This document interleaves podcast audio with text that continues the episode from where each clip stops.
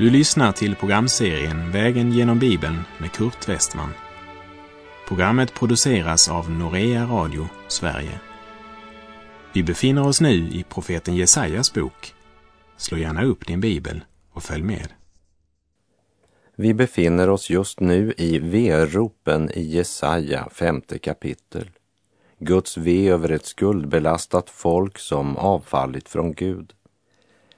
Vi har kommit till Jesaja 5.18 och därmed till det tredje av de sex V-rop som Gud uttalade över Israel genom profeten Jesaja. Detta tredje V-rop avslöjar syndens enorma makt att förhärda människans hjärta och tankar. Det är just detta Paulus talar om när han till de troende i Korint skriver i Andra Korinthierbrevet 4.4. Ty den här tidsålderns Gud har förblindat de otroendes sinnen så att de inte ser ljuset som strålar ut från evangeliet om Kristi härlighet, han som är Guds avbild. Lögnen förblindar och i Johannes 8 så säger Jesus om djävulen att han har varit en mördare från början och har aldrig stått på sanningens sida eftersom sanningen inte finns i honom. När han talar lögn talar han av sitt eget, ty han är en lögnare, ja, lögnens fader. Vi läser i profeten Jesaja kapitel 5 och vers 18. Ve dem som drar fram missgärning med lögnens band och synd som med vagnslinor. Synden har i sig själv en förhärdande makt och dessa syndens band består av tunna trådar som verkar så ofarliga. Tunna och svaga som en tråd från spindelns väv. Men när bytet har fastnat i nätet spinner spindeln tråd efter tråd efter tråd tills bytet sitter hjälplöst fast. Det började med en ofarlig liten tråd, en liten, liten lögn. Människan förstår inte att varje liten orätt, varje synd är som ett rep med vilket vi drar dom och straff till oss. Romarbrevet 2, vers 5 säger Genom ditt hårda och obotfärdiga hjärta samlar du dig vrede till vredens dag när Guds rättfärdiga dom uppenbaras. Först drar vi fram lögnens band med vilka vi själva blir bundna. Så läggs vi på vagnen och förs bort. Och det som drar vagnen framåt, det är våra egna synder. Men vers 18 är också en varning mot att offentliggöra andras synder. Ve de som drar fram missgärning. Petrus skriver i sitt första brevs fjärde kapitel och åttonde vers att kärleken överskyler många synder. Och i Ordspråksboken 10 och 12 står det Hat uppväcker trätor, men kärlek skyler allt som är brutet. Om din broder eller syster har fallit så ska du först av allt ta dig tid att be till Gud för den personen. Gå sedan gärna och tala med den personen. Galaterbrevet 6 säger i verserna 1 och 2.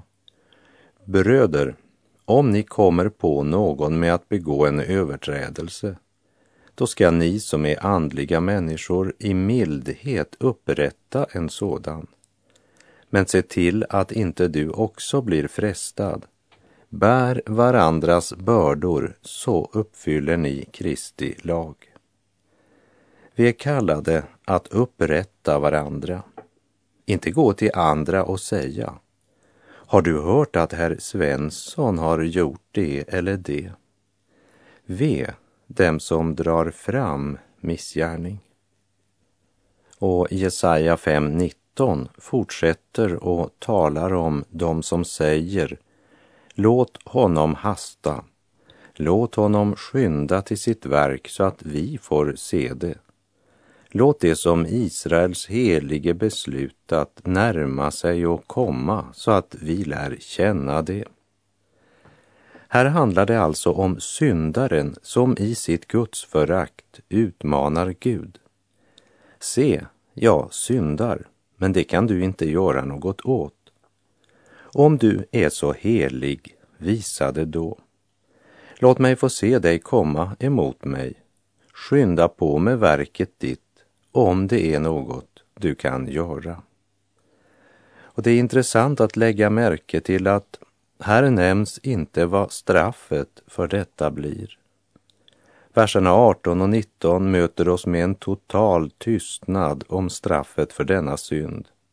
Jag måste säga en skrämmande tystnad. Straffet är för fruktansvärt för att nämnas.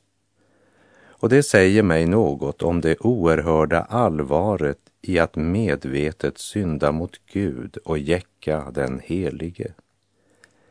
Men Guds verop i vers 18 och 19 säger oss att Gud kommer att döma dem. Kommer du ihåg när vi vandrar genom den 137 saltarsalmen? Så sa jag att den är mycket intressant eftersom den bygger en bro över den breda flod av stillhet som ligger mellan tiden före fångenskapet och tiden efter fångenskapet. Den 137 salmen är en bön om att Gud ska straffa Babylon. Salmen är skriven under det gamla förbundet, under lagens tid och är en bön om att Gud ska straffa öga för öga och tand för tand. När Israels barn satt vid älvarna i Babylon så sa de, vi kan inte längre sjunga. Tankarna gick tillbaka både till Jerusalem och templet som var fullständigt ödelagt.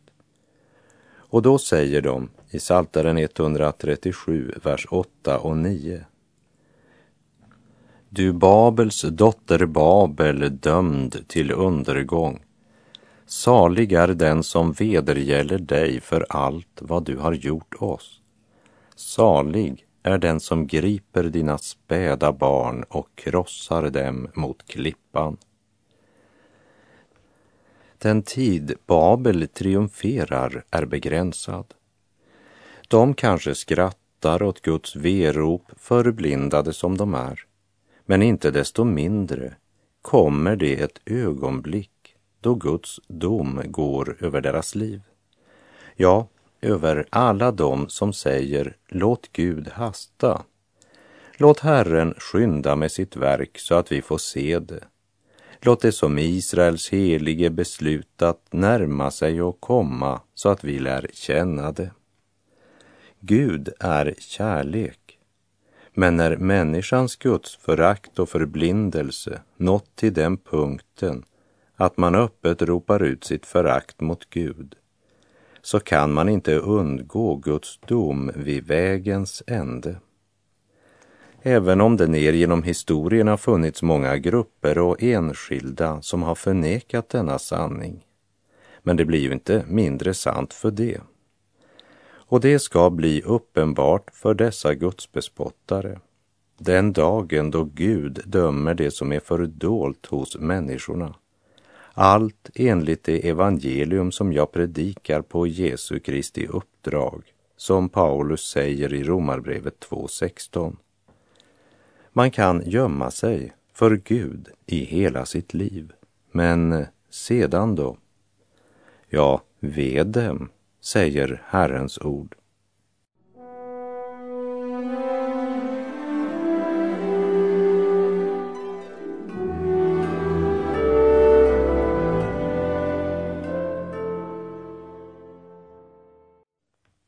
Så kommer vi till den fjärde synden, över vilken Herren ropar ut sitt ve. Och det läser vi i Jesaja 5.20.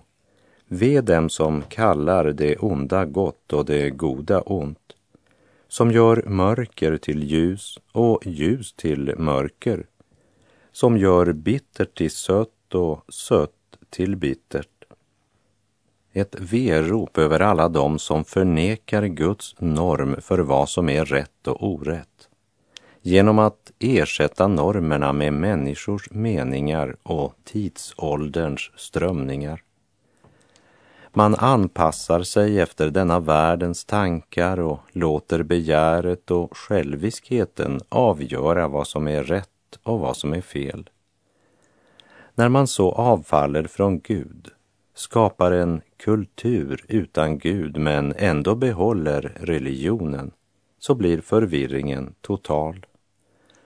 Och den förvirringen gör sig gällande när det gäller att kränka det minsta bland det minsta, nämligen det ofödda livet.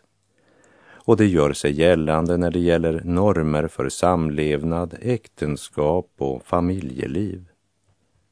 Upplösningen drabbar också synen på vad som är mitt och ditt. Det drabbar också synen på vad som är vårt personliga ansvar. Tiden innan syndafloden var tiden för en gudlös kultur. Och när det gäller Jesu återkomst så säger han själv i Matteus 24, verserna 37 till och med 39. Ty som det var i Noas dagar, så ska det vara vid Människosonens återkomst. Som människorna levde i dagarna före floden, de åt, de drack, gifte sig och blev bortgifta, ända till den dag då Noa gick in i arken. Och de visste ingenting förrän floden kom och ryckte bort dem alla. Så ska Människosonens ankomst vara. Avfallets förvirring och moraliska upplösning gör sig också gällande i reklamen, i tidningar och i tv-program, inom film och videoproduktion. Och pornokungarna försvarar sig med att de bara producerar det folket vill ha. Och ingen verkligt seriös forskare försöker att bortförklara sammanhanget mellan film och våld eftersom det är så pass uppenbart, i alla fall för den som inte blivit helt blind. Jag har samtalat med en del ungdomar vars verklighetsbild helt har formats av den kommersiella reklamen och där lyckan är något man köper för pengar. Och versen Jesaja 5.20 passar oerhört gott in på väldigt mycket av dagens reklam och annonser.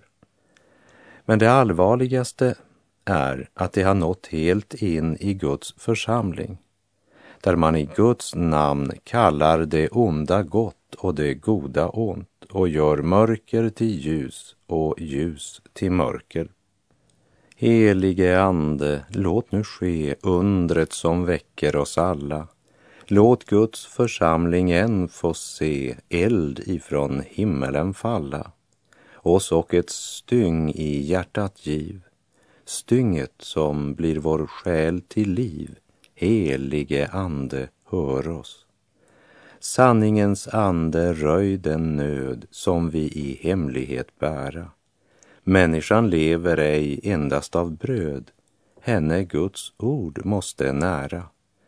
Sänd oss en hunger runt kring jord efter att höra Herrens ord. Sanningens ande, väck oss. Ve den som kallar det onda gott och det goda ont, som gör mörker till ljus och ljus till mörker, som gör bittert till sött och sött till bittert. Vi läser Jesaja 5, vers 21. Ve dem som är visa i sina egna ögon och håller sig själva för kloka. Den femte synden är stolthet, högmod. När Paulus skriver till sin medarbetare Timoteus säger han i sitt första brev kapitel 3 angående en församlingsföreståndare bland annat att han ska vara en enda kvinnas man, nykter och förståndig, och så skriver han i Första Timoteusbrevet 3.6. Han ska inte vara nyomvänd så att han blir högmodig. Och i den artonde salmens 28 vers skriver David Ty du räddar ett bedrövat folk, men stolta ögon ödmjukar du. Och hör Herrens ord genom profeten Jesaja kapitel 57, vers 15. Ty så säger den höge och upphöjde som tronar till evig tid och heter den helige. Jag bor i det höga och heliga, men också hos den som är förkrossad och har en ödmjuk ande, för att ge liv åt det ödmjukas ande, för att ge liv åt det förkrossades hjärtan. Och när det i Ordspråksbokens sjätte kapitel räknas upp sex saker som Herren hatar, så räknas också upp stolta ögon och lögnaktig tunga, och det räknas upp först.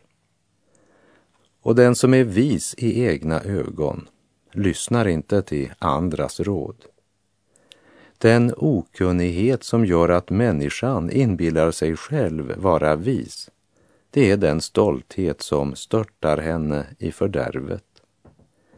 Visdomen består inte i att veta väldigt mycket, men i att känna honom som är vägen, sanningen och livet. Ve de som är visa i sina egna ögon och håller sig själva för kloka.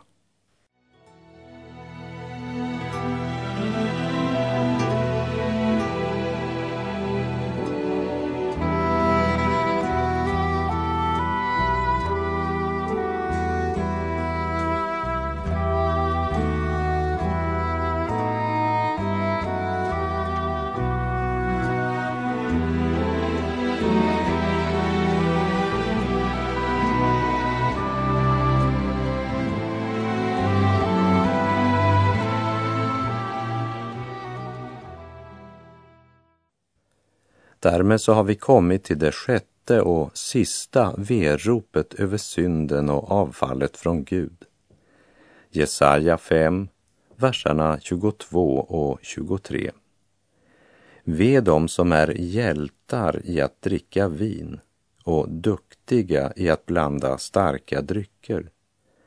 De som för mutor frikänner den skyldige och berövar den rättfärdige hans rätt. Och vi ska lägga märke till att i verserna 22 och 23 talas om ett folk som är bedövat av synd och alkohol, att det har förlorat sin sans för rättfärdighet och rättvisa. Här riktar veropet sig mot ett folk som själva lever i sus och dus och alkoholen har blivit det som kännetecknar deras frihet. Låt oss komma ihåg att det är ett folk som en gång vandrat med Gud och en gång kände hans heliga lag och vilja som dessa verop riktas mot.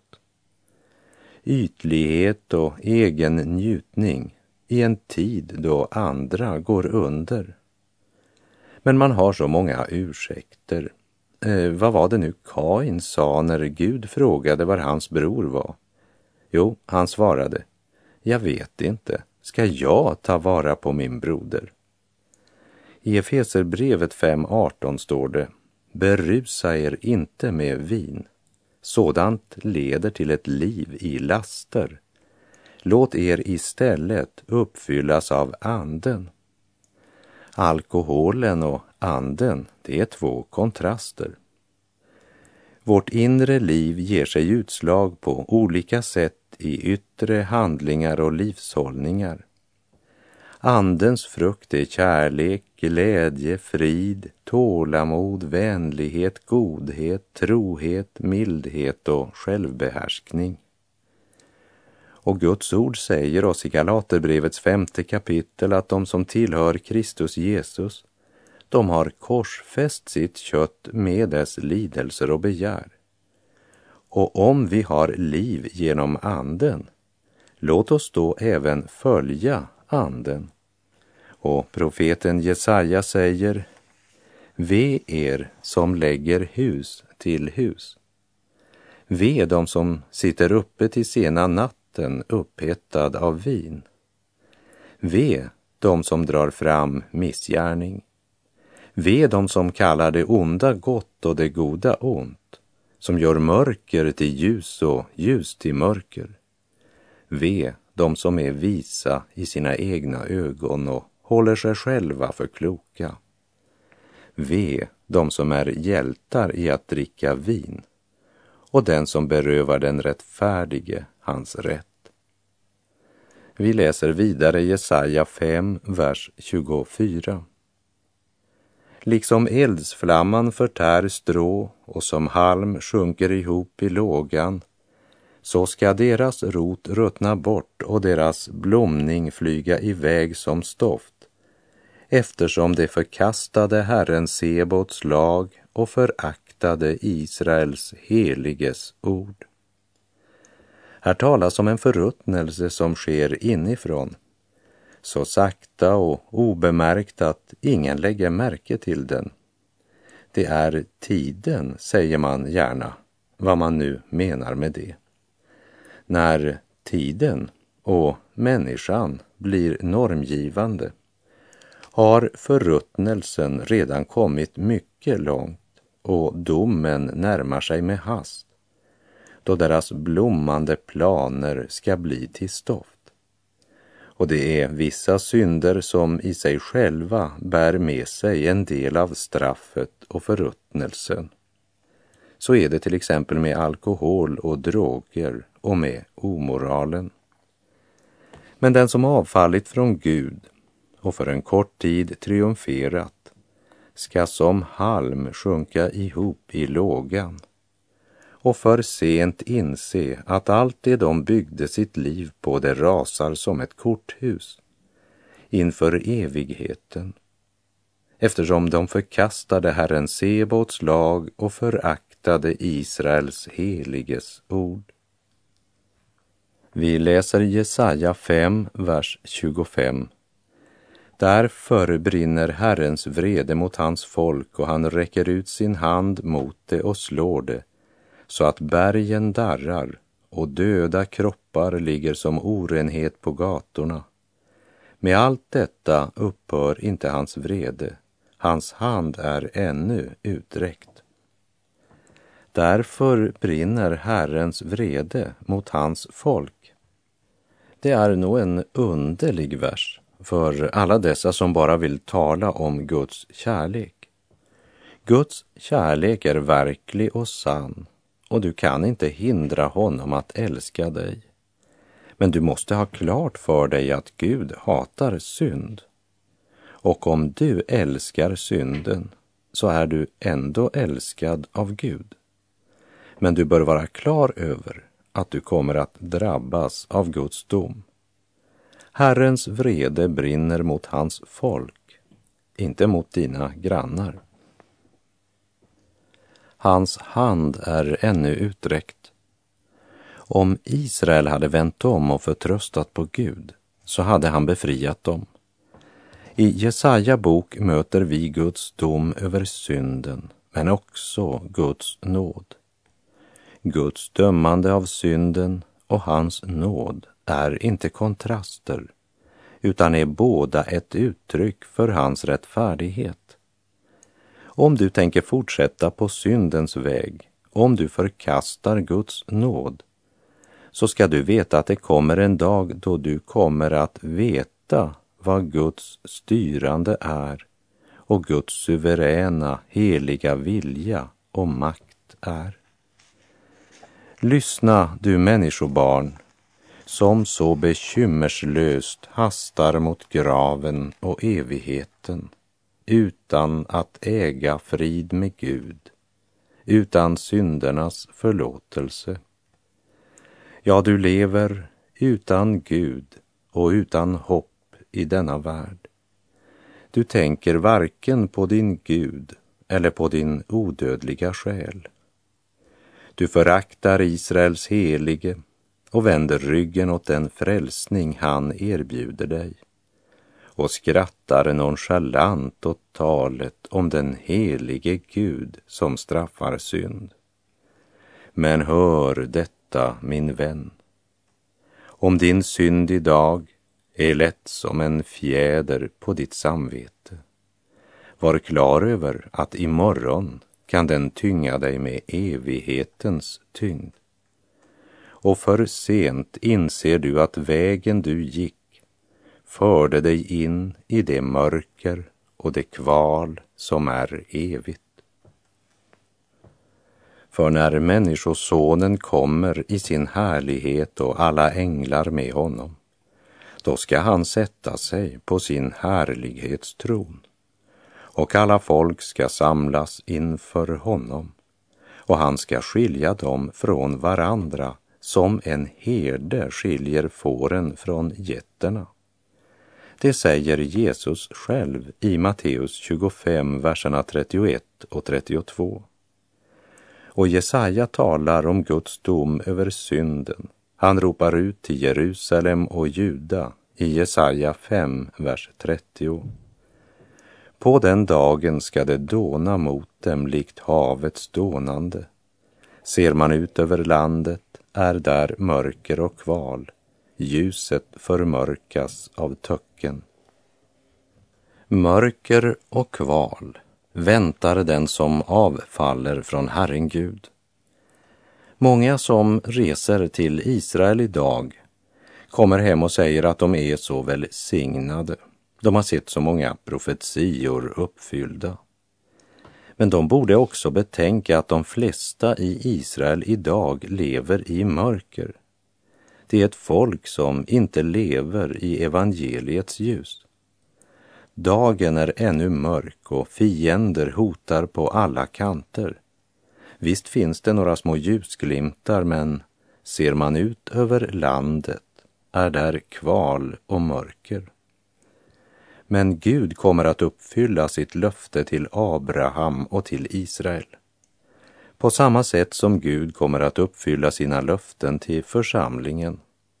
För i Kristus har alla Guds löften fått sitt ja och sitt amen för att Gud ska bli ärad genom oss, som det står i Andra Korinthierbrevet 1.20. Ett Israel i avfall blev till vanära för Gud och till sorg för nationen. Och liksom Gud vill hålla sitt namn heligt och hålla dom över sitt folk Israel, så kommer han också att hålla dom över oss när vi avfaller från Gud.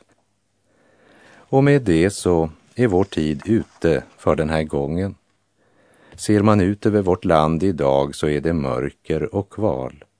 Låt oss omvända oss från vårt avfall och söka Herren. Herren vare med dig, må hans välsignelse vila över dig. Gud är god, men låt oss aldrig glömma, han är också helig.